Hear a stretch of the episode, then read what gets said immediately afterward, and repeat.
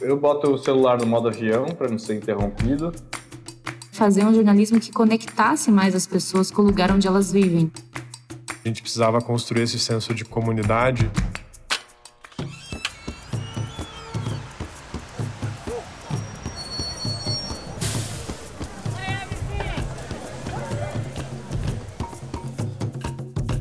Oi, pessoal. Eu sou a Camila Conte. E eu sou o Lucas Girardi. E esse é o Cultura de Bairro, um podcast para a gente falar sobre o futuro das vizinhanças, sobre a vida em comum, a vida em condomínio, ou seja, a vida em comunidade.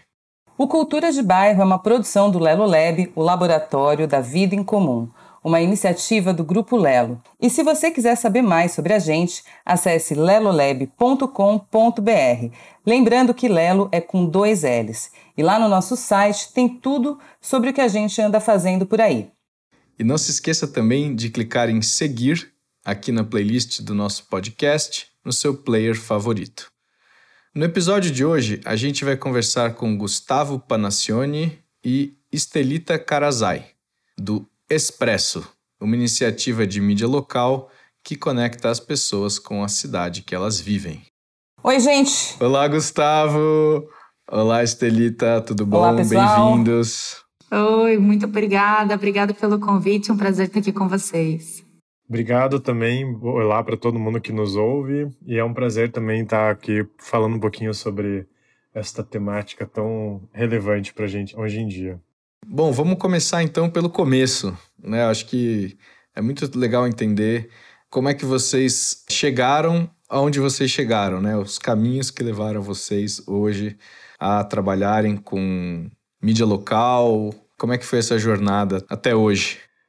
Bom, o Expresso ele começou muito de uma de uma necessidade que nós mesmos vivenciamos, né? Eu e Estelita, a gente é nós somos casados, a gente tem uma filha pequena e a gente fala que a gente tem outro filho pequeno que é o Expresso. E a gente foi morar fora do país por um tempo, há mais ou menos uns quatro anos, e a gente percebeu que a gente não conseguia se conectar de forma tão bacana e com, com notícias relevantes com a nossa cidade, que é Curitiba, aqui no Paraná. Aos poucos a gente foi entendendo esse universo, a gente foi entendendo essa dor, a gente foi entendendo que, na verdade, a gente percebeu algo que a gente já sabia, né? A gente só materializou isso, na verdade, que não existiam veículos locais com essa cobertura fora do eixo mais tradicional. O eixo tradicional seria mais ou menos política, violência, essas coisas que, que aparecem sempre por aqui. E a gente começou a tentar formatar algo que desse espaço para outros temas, né, outras temáticas, e isso tem muito a ver com desde novos desafios das cidades que a gente entende que são relevantes aqui para Curitiba e que permeiam todas as cidades né, do mundo também, e também outras temáticas relacionadas a visualização de dados, a sistematização de informações relevantes do, do nosso município, tudo isso fez com que a gente tentasse tirar esse, esse, essa iniciativa de mídia local do papel. É, eu acho que a nossa grande tentativa, tanto como profissionais como próprios leitores, né, usuários de, de informação local, era fazer um jornalismo que conectasse mais as pessoas com o lugar onde elas vivem, né? Essa é a nossa grande missão, assim, enquanto Expresso, começando por Curitiba, né? A cidade que a gente vive. Então, a gente queria falar poxa, o que, que tem de economia local, o que está movimentando a cidade, o que, que as pessoas estão criando aqui nas universidades, nas startups, né? O que, que tem de, de cultura diferente, o que que, se a gente for olhar os dados sobre a nossa, a nossa cidade, o que que eles mostram para a gente sobre as realidades dos nossos bairros, a minha realidade, a realidade que vive do outro lado da cidade, na Zona Sul, na Zona Leste, enfim. Teve muito esse apelo assim de a gente viver a cidade mesmo de longe, né, no início, depois a gente voltou para Curitiba e continua a fazer o expresso daqui, né, com uma visão bem local e tem sido uma experiência bem bacana, assim, é ele tem um formato de newsletter, né, desde o começo. A gente tem uma comunidade aí de duas mil pessoas que assinam, é uma newsletter semanal e tem tido um resultado bem bacana, assim, pelo feedback que a gente tem justamente de conectar mesmo as pessoas com o lugar onde elas vivem. Né? E vocês já tinham um background de jornalismo? Como que é um pouco a, a formação de vocês, né? E também um pouco essa questão do, dos dados, né? Como é que isso tudo aparece nessa história? Bom, eu sou jornalista de formação, Gustavo é publicitário, ex-jornalista. Eu, na época que a gente iniciou o Expresso, eu trabalhava né, já em jornal, trabalhei por muitos anos em redação grande, assim, enfim, então, fora do país, fora de Curitiba, mas também em Curitiba. E o Gustavo também, né, teve um, um, um percurso mais de empresa, né, foram vivências um pouco diferentes que acabaram sendo legal, assim. E essa parte dos dados, acho que era principalmente uma paixão minha, assim, né? Eu, como jornalista, eu fazia muito jornalismo de dados, assim, em nível mais nacional, né? Eu trabalhava para a Folha de São Paulo, então eu fazia muita coisa, assim, de o novo congresso, uma análise do novo congresso, de acordo com o partido, de acordo com o sexo, né? É, pegava dados nacionais de várias capitais, fazia levantamentos, enfim. E, e, acho que um pouco desse apelo veio daí também, desse meu background de jornalista, mas aí de querer ler a realidade local, né? Que é um desafio muito grande até pela própria ausência de dados, muitas vezes, né? Uma coisa é você ter dados nacionalmente, outra é desagregar isso num nível bairro, né? Num nível localização, geolocalização, que é o que a gente busca, né? É um desafio, assim, mas ao mesmo tempo traz informações, insights únicos, né? Sobre a vida na cidade. Eu queria só complementar essa questão dos dados. Como a Cita falou, né, o, o, meu background ele é um pouco mais de marketing e branding e, e comunicação digital.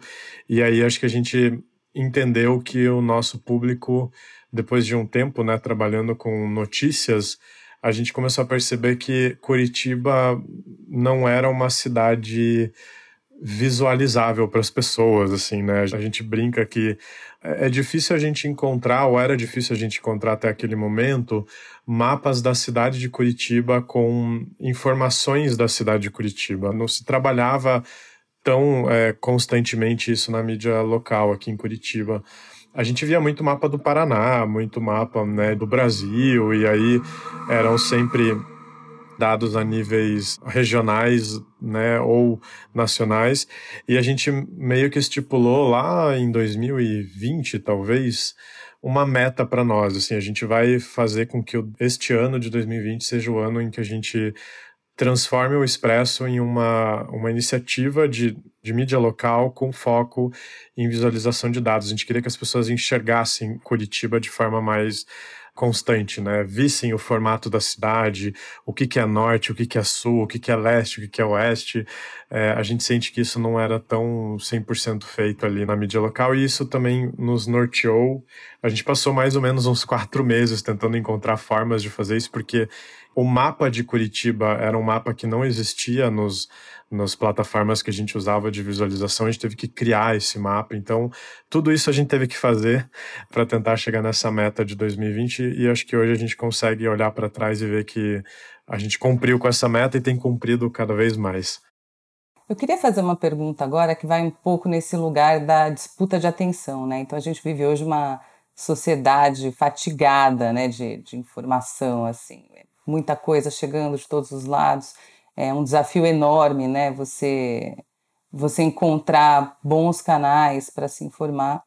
E acho que nesse campo, né, de disputa por atenção, a newsletter é um, uma coisa, né? Eu lembro até que a Estelita comentou isso uma vez. Você pede licença para entrar, né? Porque a pessoa recebe por e-mail. Então eu queria que vocês comentassem um pouco por que, né, a escolha do formato newsletter, né? Como é que a gente pode fazer uma boa newsletter? Como é que é esse trabalho de curadoria de conteúdo que vocês fazem, né? Esse desafio de, de condensar em uma mensagem, um e-mail, né? Muito conteúdo, muita coisa interessante que, que tem para falar sobre a cidade. Então eu queria que vocês comentassem, né? Por que do formato e como fazer né, desse formato um bom meio de se comunicar com o público. Você sabe, Camila, que até pela minha formação jornalística, né, de redação clássica, hard news, eu sou uma millennial meio fora da curva, porque eu, por muito tempo, assinei jornal. Eu lembro que, uma época, eu morava sozinha num prédio, eu era o único jornal de 200 apartamentos que chegava lá na portaria. Mas, assim, eu gosto muito da sensação do jornal de começo, meio, fim, de hierarquia, sabe? De você ler um jornal de cabo a rabo, ou pelo menos passar o olho por ele, e você ter um, uma curadoria mesmo, né, das principais notícias do Brasil, do mundo, da sua cidade. Você pode ir por área também temática, que você quiser explorar. Eu gosto dessa proposta que acabou se perdendo um pouco, né, com a internet, que tem uma série de outras peculiaridades incríveis também, né? O hiperlink é um negócio fantástico, o multimídia, a interação que você tem ali, lógico, o, o ao vivo não depreciando nenhum desses aspectos da informação online, mas mas eu sentia muita falta, assim, dessa sensação de, ufa, terminei minha notícia, agora eu tô bem informada. E eu acho que a newsletter traz muito dessa vibe, assim, né, de, de poxa, vou abrir, tomar meu café da manhã e ler aqui. Então, muito do que a gente trouxe na newsletter tem a ver com isso, por isso a curadoria também. Acho que a gente começou com uma equipe muito pequena, né? No início era basicamente só o Gustavo, então assim, a gente também não tinha condição de fazer uma produção própria muito constante, então a gente trazia muito material de outros lugares, sempre linkando, né, sempre trazendo as referências, é, fazendo essa curadoria humana, né, uma curadoria por humanos e não por robôs, que também a gente entende outra grande vantagem da newsletter comparada a redes sociais, né? não é o algoritmo, é a gente que está lendo, que está pensando, que está escolhendo mas também de, de você pensar em nesse começo, meio e fim, que eu acho que é uma coisa que ajuda muito ela a se fortalecer diante dessa oferta de informação, como você falou, sabe? A pessoa, quando assina uma newsletter, ela escolhe assinar, né? Ela faz o cadastro, ela vai lá dá o seu e-mail e a gente entende que é um espaço muito particular de cada pessoa, a caixa de entrada. Então a gente pede licença para entrar, né? É um momento muito íntimo, assim. A gente entende que é muito como o podcast, né? O podcast das, da, da caixa de entrada, do inbox ali, né? Você, no podcast você está no ouvido da pessoa, na newsletter você está, poxa, na, na caixa particular dela. Pode ser que nem todo mundo trate da mesma forma que a gente, mas a gente entende que é um espaço sagrado, sabe? Toda a curadoria, o pensamento do produto, assim, é, poxa, fazer algo de humanos para humanos, sabe? E pensar nesse começo, meio e fim, o que, que você precisa saber para ter uma relação legal com a tua cidade, sabe? E acho que pensar também que o e-mail ele pode ser uma ferramenta autossuficiente, né? Então, a gente fala aqui que todos os nossos conteúdos, a gente nunca põe um leia mais aqui, né? O que você tem que clicar, tem que ser direcionado para um site ou para um outro, uma outra plataforma, um aplicativo, enfim, a gente entende que o e-mail ele pode ser uma, uma ótima forma de comunicar objetivamente, com qualidade, com curadoria, tentar organizar a vida das pessoas sobre o que elas querem saber. E acho que no nosso caso, as pessoas querem se conectar com Curitiba de uma forma diferente, que não é acessando um portal de notícias que muda a cada 5, 10 minutos, mas é um e-mail que chega, que elas podem ler do começo ao fim, e elas podem, ao final do, do processo, deletar esse e-mail, se for o caso, né? A gente faz esse paralelo muito com um termo que a gente também conheceu há pouco tempo que se chama nostalgia, que é a lógica de você né, ler notícias como se lia antigamente. Você terminava de ler o jornal, você botava para o cachorro, né, fazer xixi, você jogava o jornal fora, N funções do jornal tinha, né? Além da informação, ele, ele cumpria uma série de pós-informação. E a gente acha que isso faz sentido, né? O, o The New York Times conduziu algumas pesquisas, assim, sobre newsletter e hoje é um dos, das ferramentas que mais cria conversão de audiência para eles, né? Ou seja, as pessoas que começam a ler o jornal pela newsletter que é gratuita, é o formato que mais leva as pessoas a assinarem o jornal. E uma das coisas que eles entenderam que as pessoas não precisam aprender um novo aplicativo, né, para poder ler e-mail. As pessoas também podem deletar o e-mail e essa sensação é muito poderosa na mão delas, né, de elas terem a sensação de dever cumprido. Então a gente entende que o e-mail ele tem essas conexões assim com o passado que fazem sentido para o futuro também, né, de muita informação a gente chega como um momento de a pessoa poder parar um pouquinho, tomar o café dela enquanto ela lê a edição e cumprir com as obrigações de contato com a cidade que ela deve ter. É quase como se a gente pudesse dizer assim, olha, no futuro a gente vai ter esse resgate do passado, né? E a newsletter vai ter a mesma força que tinha antigamente, né? Um, um jornal, um meio físico, vamos pensar assim, né? De comunicação. Eu gostaria que sim. Não consigo fazer esse exercício tão longe assim, mas a gente vê muitas pontes de conexão assim das pessoas com esse formato, sabe? É muito legal. E acho que isso que o Gustavo falou do caso do New York Times, de como converte leitores, tem muito a ver com o relacionamento, né, que você constrói também, né? Um relacionamento muito forte, assim. A gente entende muito que há um sentido de comunidade num, num grupo que lê uma mesma newsletter, sabe? Isso é uma coisa muito bacana também. É só, ponto, já que a Estrita falou de comunidade, que eu acho que é um, um tema em comum nosso aqui, né, é, e também do, do Lab, a gente sempre teve o Expresso muito claro de que no Expresso que a gente o nosso, a nossa comunidade, as, as pessoas que iam ler a nossa newsletter, elas não podiam ser em grande quantidade. Elas até a gente até tem essa intenção, né, de ter muita gente numa audiência, por exemplo, recebendo a newsletter. E a gente tentou fazer uma vez um post patrocinado para as pessoas, convidando pessoas de Curitiba que tenham interesse em ler a newsletter, que se cadastrem.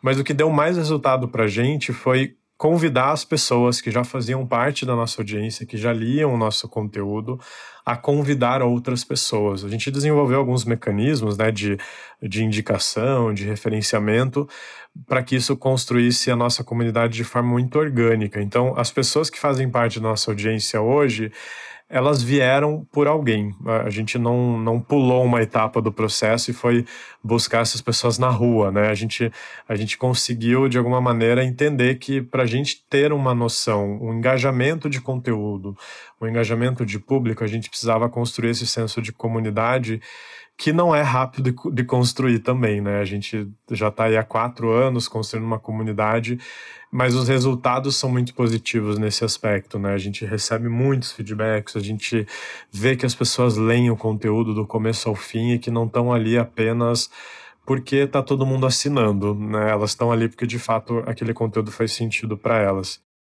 É bem interessante essa questão da comunidade, da formação de audiência, né? Porque sempre que a gente fala a cidade, né, ou a comunidade, é sempre assim, a comunidade que eu habito, a cidade que eu habito, né? São muitas cidades, né, dentro da cidade, né? Cada um habita um tem um certo percurso por dentro da cidade que meio que determina a cidade que a gente vive, né? Então, nesse sentido, tem duas coisas aí que vieram na minha cabeça, né? Uma, esse formato, né, de mídia hiperlocal, né? Ou seja, que era uma coisa que sempre existiu, né, jornaizinhos de bairro, coisas assim, eh, jornalismo local, né, que era muito forte, né, no, no final do século XX e que meio que desapareceu aí com a internet. E o que veio no lugar foi uma espécie assim de, de profusão de coisas do cotidiano, mas um pouco sem, sem editoria, sem curadoria, sem organização, né? Essa coisa da mídia social produzindo conteúdo narrativa sobre sobre ela mesma, assim, nas pessoas postando, mostrando seu cotidiano loucamente. Mas esse tema da cidade é sempre muito difícil, né, de ser trabalhado, né, assim como vocês mesmos falaram, né, fora da questão aí da, vamos dizer assim, a política municipal ou a questão da criminalidade, né. Então eu queria entender quais são essas categorias de assuntos, sabe? Quais são essas questões que estão aí? A cidade de quem para quem, sabe assim? É o cidadão Gustavo, o cidadão Estelita falando para que cidadão, né? De qual zona, de qual região, né? Vocês querem ser pluralistas vocês entendem que estão falando para um determinado nicho? Como que é essa questão aí com a, vamos dizer assim, com a abrangência desse projeto?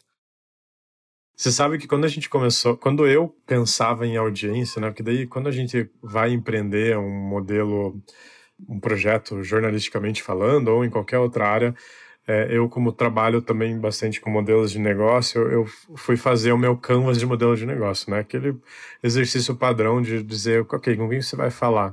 E aí eu imaginava muito essa lógica do expresso. Nossa, vamos falar com todos os curitibanos e curitibanas, porque vai ser um veículo importante. A gente vai poder falar de tudo, de todos.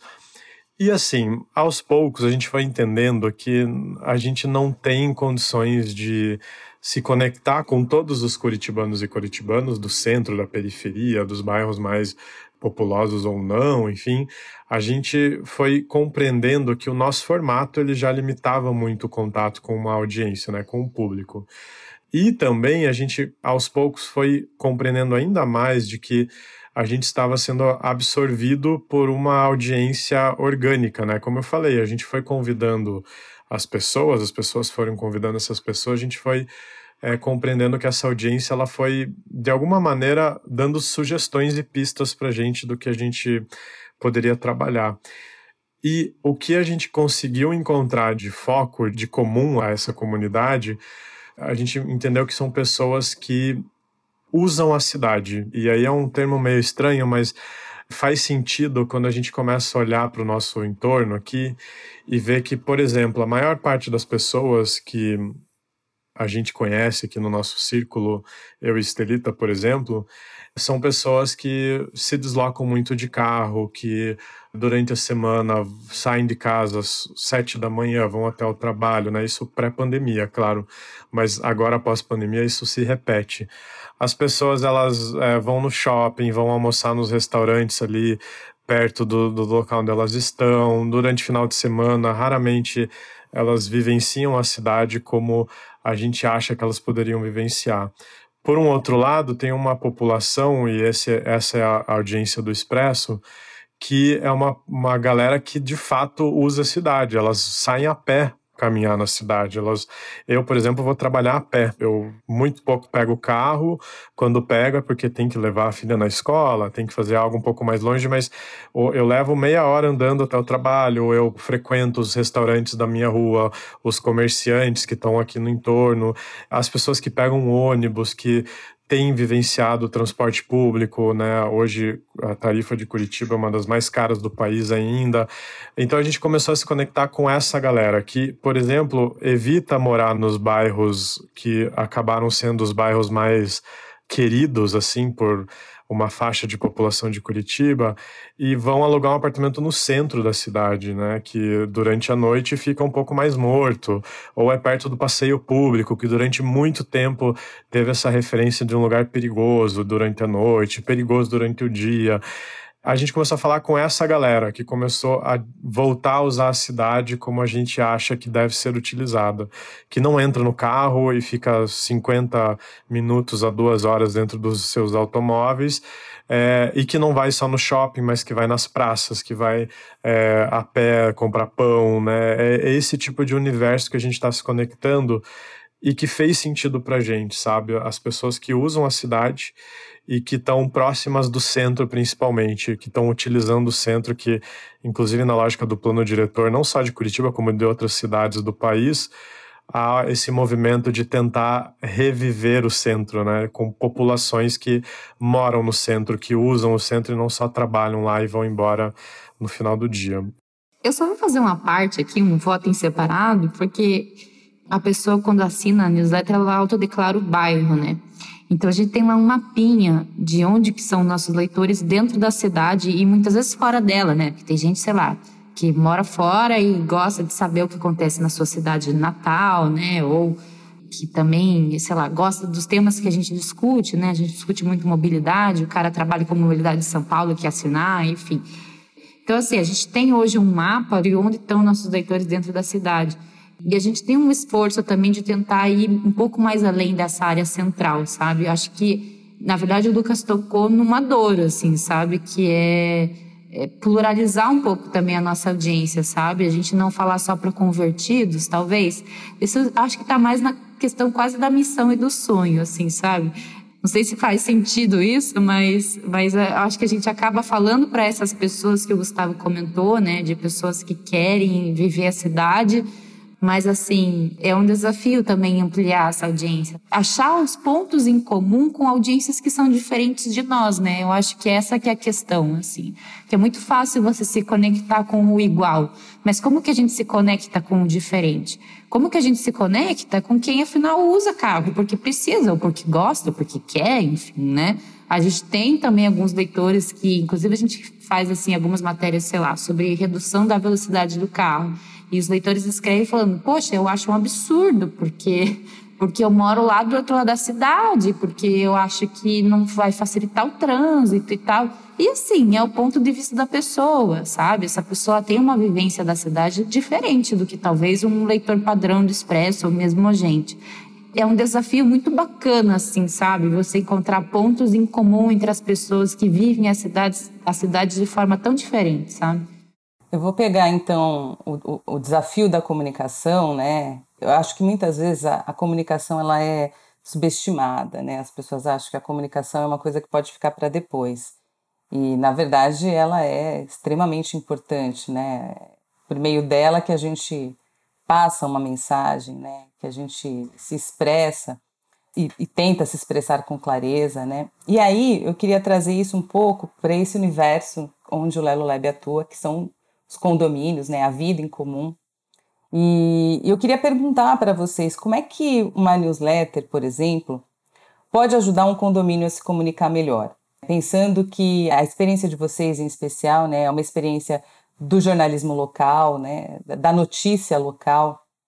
E um prédio, um condomínio, ele não deixa de ser também um, uma pequena cidade, uma microcidade, né? Alguns condomínios têm até o tamanho de um bairro. Então, a gente ainda está dentro dessa esfera do local, né? Quando a gente traz isso para dentro do condomínio, né? seja ele uma torre, dez torres, vinte torres, mas existe uma comunidade ali, existe uma necessidade de comunicação que muitas vezes passa pelo aviso no elevador ou alguma coisa formal ali do síndico, da síndica comunicando que tem uma obra no prédio, ou que o elevador vai ficar parado, ou que vai ter, vai acabar a energia num determinado horário. Mas aí eu fico pensando, né, como é que, que síndicos, síndicas ou moradores, né, a gente chama de moradores ativistas, pessoas interessadas, podem usar uma ferramenta como essa de uma forma positiva para o condomínio, né? Porque é isso, a comunicação ela é um desafio, e existem muitas coisas que podem ser comunicadas também dentro de um prédio, para além só daquela coisa mais dura, né, que é a obra, é o serviço, é a limitação de um tempo, ah, é o uso de máscaras. Então, eu queria ouvir um pouco de vocês, né, de que maneira que essa ferramenta pode ajudar uma pequena comunidade, né, a se comunicar melhor, a sair um pouco desse lugar comum do que está acontecendo no prédio, partir para um por um outro passo mesmo, né? De integrar mais as pessoas, de descobrir histórias. Como que vocês veem isso? Eu acho, Camila, que passa muito por essa magia, assim, que eu comentei, né? Desafio de você encontrar o comum do diferente. Que uma cidade é um agrupamento de pessoas extremamente diferentes, com interesses diversos, né? E o prédio, como você falou, é um microcosmos da cidade. E eu penso que a newsletter é um espaço muito interessante, porque é um espaço em que a informação descansa um pouco, sabe? Ela, ela não tem essa pressa, essa urgência de um grupo de WhatsApp, por exemplo, não tem a formalidade de um aviso de edital, né, de um aviso no elevador, enfim. Ela joga uma provocação e ela faz as pessoas pensarem, né? Para você responder uma newsletter, você escrever um e-mail, também é um ato assim que nem sempre é tão automático quanto dar um like ou dar um dislike, né? Eu acho que ela tem um, um espaço de diálogo mesmo, né? Que, que se abre de proposição de temas em comum, por exemplo, né? De colher informações divergentes, né? A partir da, da audiência que você atinge e de você tentar pensar num, num ponto comum, veja quantos interesses divergentes tem aqui nessa comunidade, como é que a gente pensa numa forma de lidar com isso, né? Pensando no universo de condomínios, né? A gente já fez isso no Expresso algumas vezes, mas assim, você pode até jogar enquetes dentro do próprio e-mail, né? Que as pessoas com um clique votam sim ou não, e aí você também tem ajuda a ter um termômetro sobre o interesse ou sobre o posicionamento das pessoas sobre determinados temas, que não é aquele confronto necessariamente, né? exaustivo de uma reunião de condomínio, que não é um, um momento decisório, né? Que às vezes também pesam muitas coisas, até questões financeiras, sentimentais, mas é mais uma, uma sondagem, né? Um, um media-febre ali, sabe? Eu acho muito legal a newsletter como espaço de jogar temas para discussão e de medir essa febre, sabe? Esse interesse das pessoas. Acho que é um espaço muito promissor também para condomínios. Talvez justamente pelo ritmo dele ser diferente, sabe? Ser outro. Eu ia falar um pouco da humanização, né? Da, de você botar uma, um rosto ali, um, em um estilo na mensagem. Porque o, no Expresso a gente sempre trabalhou com isso. A gente evita assinar um e-mail de uma forma institucional, né? Ou seja, condomínio XYZ, né? Ou a direção. Então a gente sempre põe os nossos nomes e a gente sempre põe as nossas fotos no final desse e-mail para que as pessoas vejam que tem pessoas, existem pessoas por trás daquilo e aquele estilo de texto ele também é trazido e é formatado por pessoas, né? Além da gente se apresentar enquanto produtores de conteúdo, a gente também abrir espaço para que, as, que as pessoas se apresentem e se humanizem, né? O, eu vivi recentemente a experiência de ser síndico aqui no prédio e eu notava muito isso, assim, que as pessoas entravam no grupo, se apresentava, olha, fulano do apartamento tal, mas você não sabe mais nada sobre ela, né? Você não sabe qual é a rotina, o que, que ela faz da vida, o que, que ela vivencia diariamente, que a gente pode, de alguma maneira, contribuir como uma lógica de construção em comunidade, ali as pessoas se ajudarem, e além um pouco dessa lógica do emprestar um, um, pacote de açúcar, uma xícara de açúcar, mas entender de fato como que cada pessoa dentro daquele universo, daquele microcosmos pode ajudar uma a outra, né?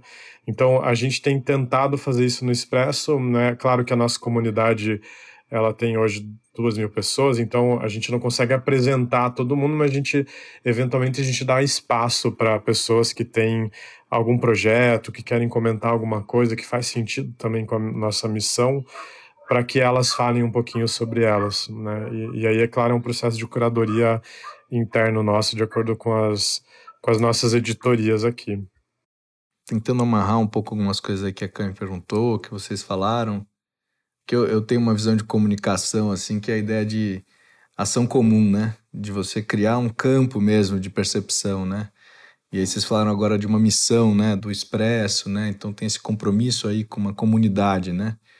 Que é quem faz a comunicação, né? Comunidade e comunicação tem a mesma palavra aí dentro, né? Então, o que, que é um assunto comum, né? Assim, porque às vezes é muito comum quando entra na discussão sobre sobre cidade, assim, ou sobre uma discussão local sobre cidade, entrar em questões de, de zeladoria urbana, né? O buraco, a calçada e tal, né? Então, assim, o que, que, é, que, que é assunto pro, pro Expresso, sabe? O que, que, é, um, que, que é assunto para vocês? Ah, vou citar, por exemplo, o que a gente deu na edição de hoje mesmo, né? Hoje, no dia da gravação dessa semana, a gente deu uma matéria sobre a verticalização da cidade, né? E onde que estão, quais bairros estão os, os lançamentos, né? Os prédios mais recentes, onde para onde que a cidade está crescendo para cima, enfim, e que porções da cidade está acontecendo. E aí a gente já começa a pensar, poxa, por que que isso acontece aqui e não nesse bairro onde talvez tenha um déficit habitacional maior, como estimular o crescimento da cidade para esse lado aqui, onde tem o eixo de transporte, tem pouco adensamento, né? Enfim, acho que os mapas ajudam muito a gente pensar o que, é em comum, né? Porque eles delimitam um território, né?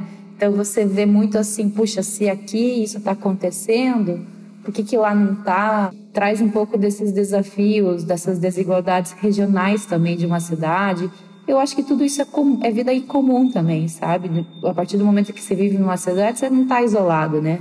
Você, você não está numa ilha, pelo contrário. É, um, um, trabalho que a gente fez também, uma, uma análise de dados do CAGED, né, da base de dados do CAGED, para mostrar o gap salarial de gênero né, na cidade. Quanto que as mulheres ganham a, a menos, no caso, do que os homens, é, em funções é, semelhantes, né, com graus de instrução equivalentes. E é, em Curitiba, pelo menos, esse déficit é de mais ou menos 8%, né? É, a menos, assim. E, assim, quanto mais escolarizada é a mulher, menos ela ganha em relação ao homem com o mesmo grau de escolaridade. Chega a, sei lá, 30% no mestrado.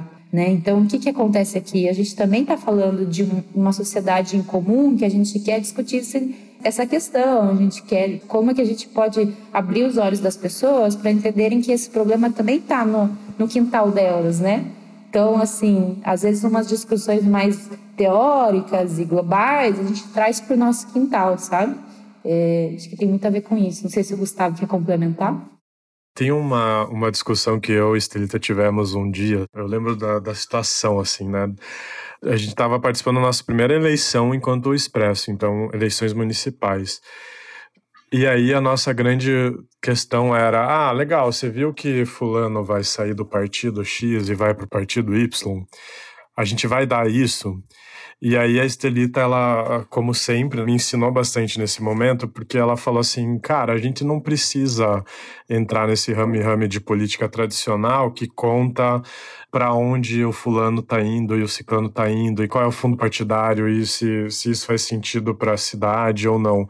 A gente precisa falar sobre os temas que esses caras vão precisar, de alguma maneira, olhar quando eles estiverem nesses cargos. Então a gente foi além dessa cobertura política tradicional de mostrar os meandres de partidos políticos é, curitibanos e eleitorais aqui. Beleza, então vamos falar, por exemplo, de quantos candidatos são negros, quantos candidatos são brancos, quantos candidatos são mulheres. A gente começou a olhar para esse tipo de análise e ver se de fato Curitiba estava sendo representada nas eleições, na escolha eleitoral. E depois a gente começou a falar de pautas que realmente são, né, que devem ser olhadas por esses executivos e legislativos, né? E assim são vários os resultados que a gente já teve em relação a isso, essa visão. É, entre eles, por exemplo, vários vereadores já republicaram análises nossas. A gente já já foi tema de bancada, assim, né? Do tipo, sobe o político lá na no plenário para falar sobre um assunto, ele usa os dados que a gente conseguiu, que a gente apurou como base para botar um tema em, em votação ou para criar um projeto de lei. Então, esse tipo de coisa é que vira assunto para a gente, sabe? A gente, falando um pouquinho desse exemplo mais prático do, das eleições. Eu falei para o Gustavo né, que a gente não queria que eles fossem nossa pauta, mas que a gente fosse a pauta deles, que a cidade fosse a pauta deles, né? Então, assim, era uma provocação contrária, era um pouco uma disrupção nesse processo de cobertura eleitoral. Nesse sentido, vocês se veem como provocadores mesmo. É, você sabe que uma vez até teve um leitor que sugeriu que a gente fizesse uma interlocução mais forte com a Câmara, e acho que é uma questão, putz, eu acho super válida, sabe? A democracia também é um falar sobre a vida em comum, né? você trazer outras pessoas né, para essa roda. Né? O legislativo é uma roda de debates que pode ser incrível, né, para você discutir o futuro de uma cidade. Então, sim, assim, eu acho que a gente poderia fazer mais, mas daqui no nosso, na nossa sementinha é essa ideia, assim. Tem muita pouca cobertura do legislativo municipal, né? Fala-se muito de decisões do prefeito e tal, mas tem muitos projetos de lei, muitas questões acontecendo. Aqui em São Paulo, por exemplo, tem uma enorme discussão sobre as antenas né, de 5G. Teve uma CPI né, das antenas, está rolando um CPI dos aplicativos né, de mobilidade. E, putz, é, é difícil você ver matérias né, na, na, nos veículos mais mainstream, assim, né, falando sobre esses assuntos que são super. que tem um impacto muito grande né, na vida das pessoas, né? é legal esse, esse dedo no pulso aí do, do, do legislativo municipal, né? Eu acho que isso entra um pouquinho na lógica do que acho que até foi você, Lucas, que mencionou um pouquinho atrás, assim, de a gente tem um grande desafio que é tornar esse tipo de cobertura, antes de qualquer coisa, sustentável, sabe? E, e, é difícil, né?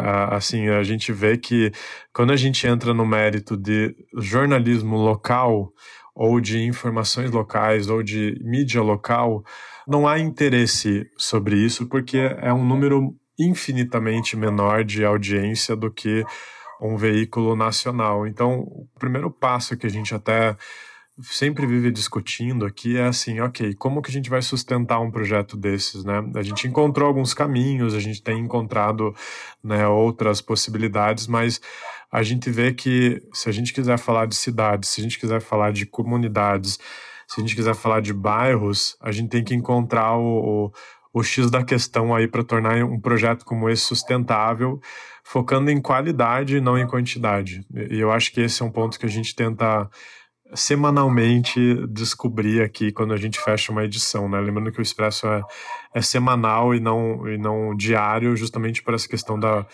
da velocidade das informações tal. A gente acredita que a gente pode dar um, um descanso para isso, né?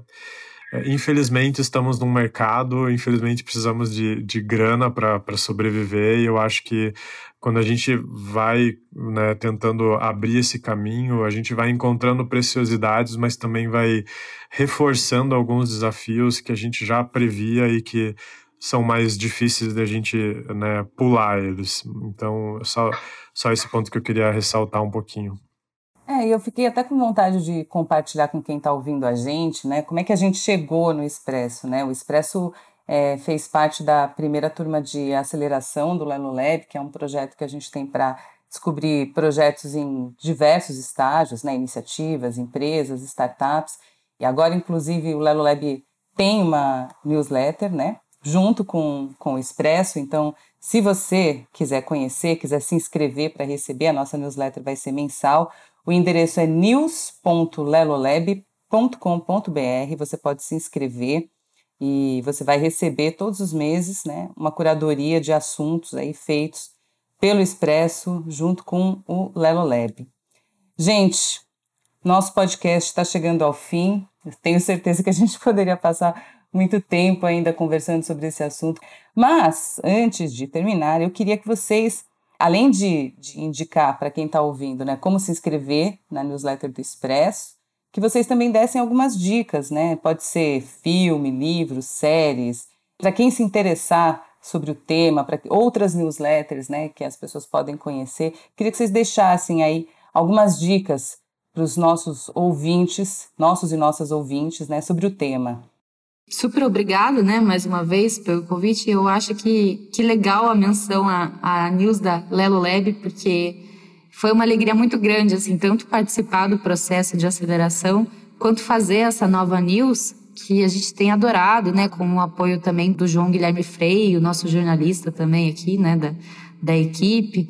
E tem sido uma viagem por outro tipo de cidade, né? Fugir um pouco de Curitiba, sair aqui e olhar mais de cima, assim, né? Para problemas comuns a, a, várias cidades brasileiras e a vida em comunidade fora do nosso ambiente aqui. Então tem sido um, um desafio bem legal. Bom, para quem quer assinar o Expresso é o expresso.curitiba.br, né? A nossa news, e daí também tem a, a do Lelo Lab, que são materiais os dois muito interessantes sobre a, esses desafios da vida na cidade, da vida em comum. E de dica, você sabe que eu sou uma, uma rata de newsletter, né? Eu leio muita newsletter, assim.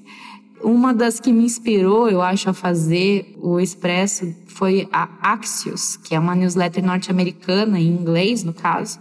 Eles têm uma miríade lá de newsletters de diferentes editorias, assim, locais, inclusive, agora nacional, sobre tecnologia, sobre mercado, sobre é, meio ambiente, enfim, saúde, uma série de eixos ali. Vale a, a olhada no site deles, Axios. Daqui do Brasil, eu gosto muito da Manual do Usuário, né?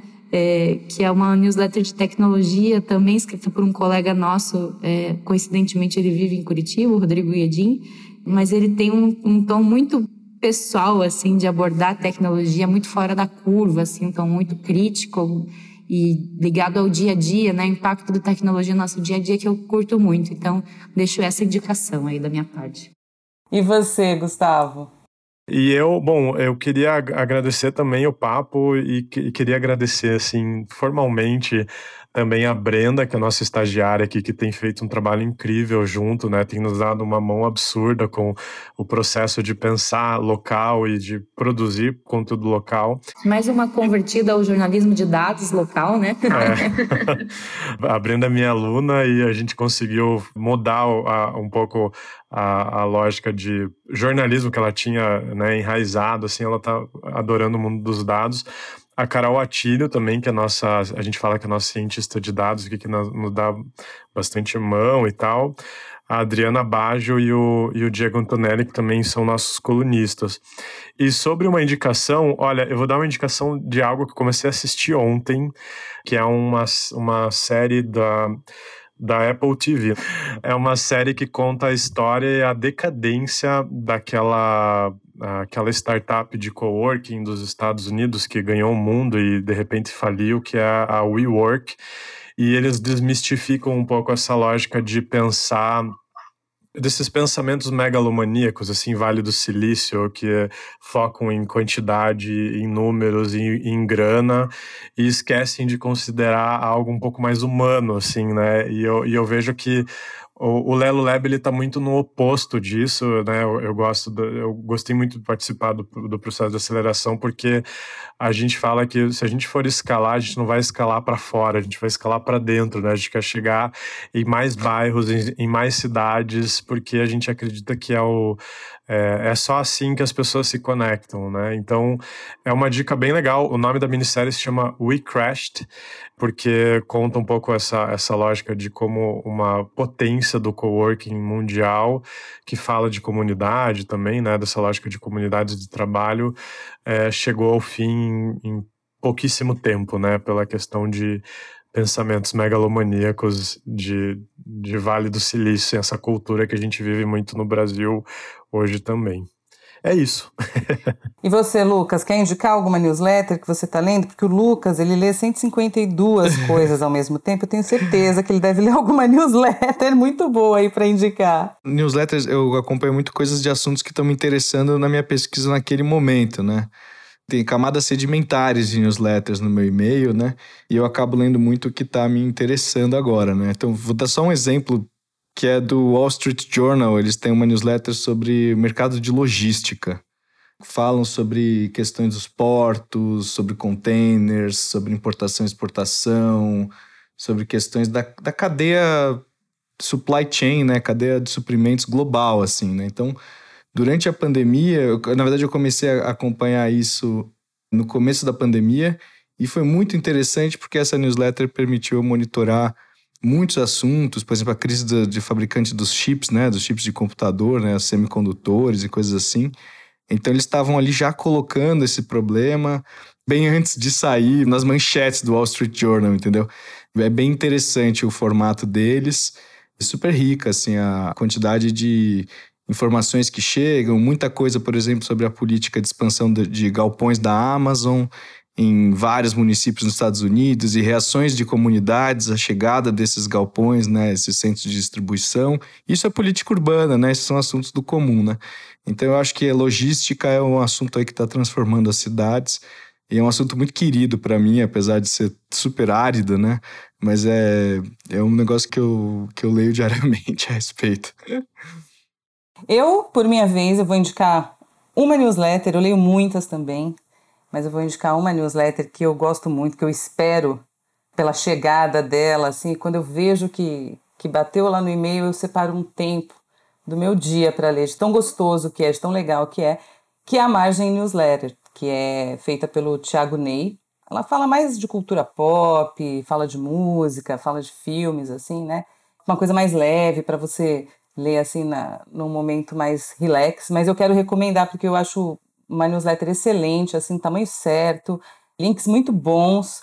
Então, se você gosta de newsletter ou está começando agora a se aventurar pelo mundo das newsletters, eu recomendo, acho uma, uma indicação muito boa. Mas, ó, quero muito, muito, muito agradecer Gustavo e Estelita, né, pela participação, pela disposição, pelo tempo.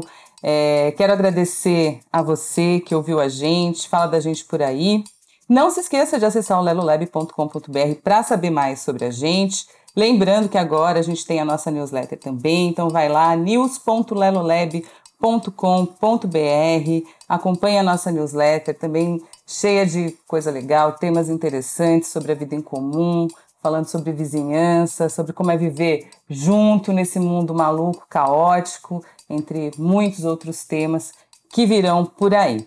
Então é isso. Muito obrigada a você. Até o nosso próximo podcast. A gente te espera. Valeu, pessoal. Obrigado. Até a próxima. Tchau. Valeu, gente. Obrigada pelo convite. Tchau, tchau. Até mais.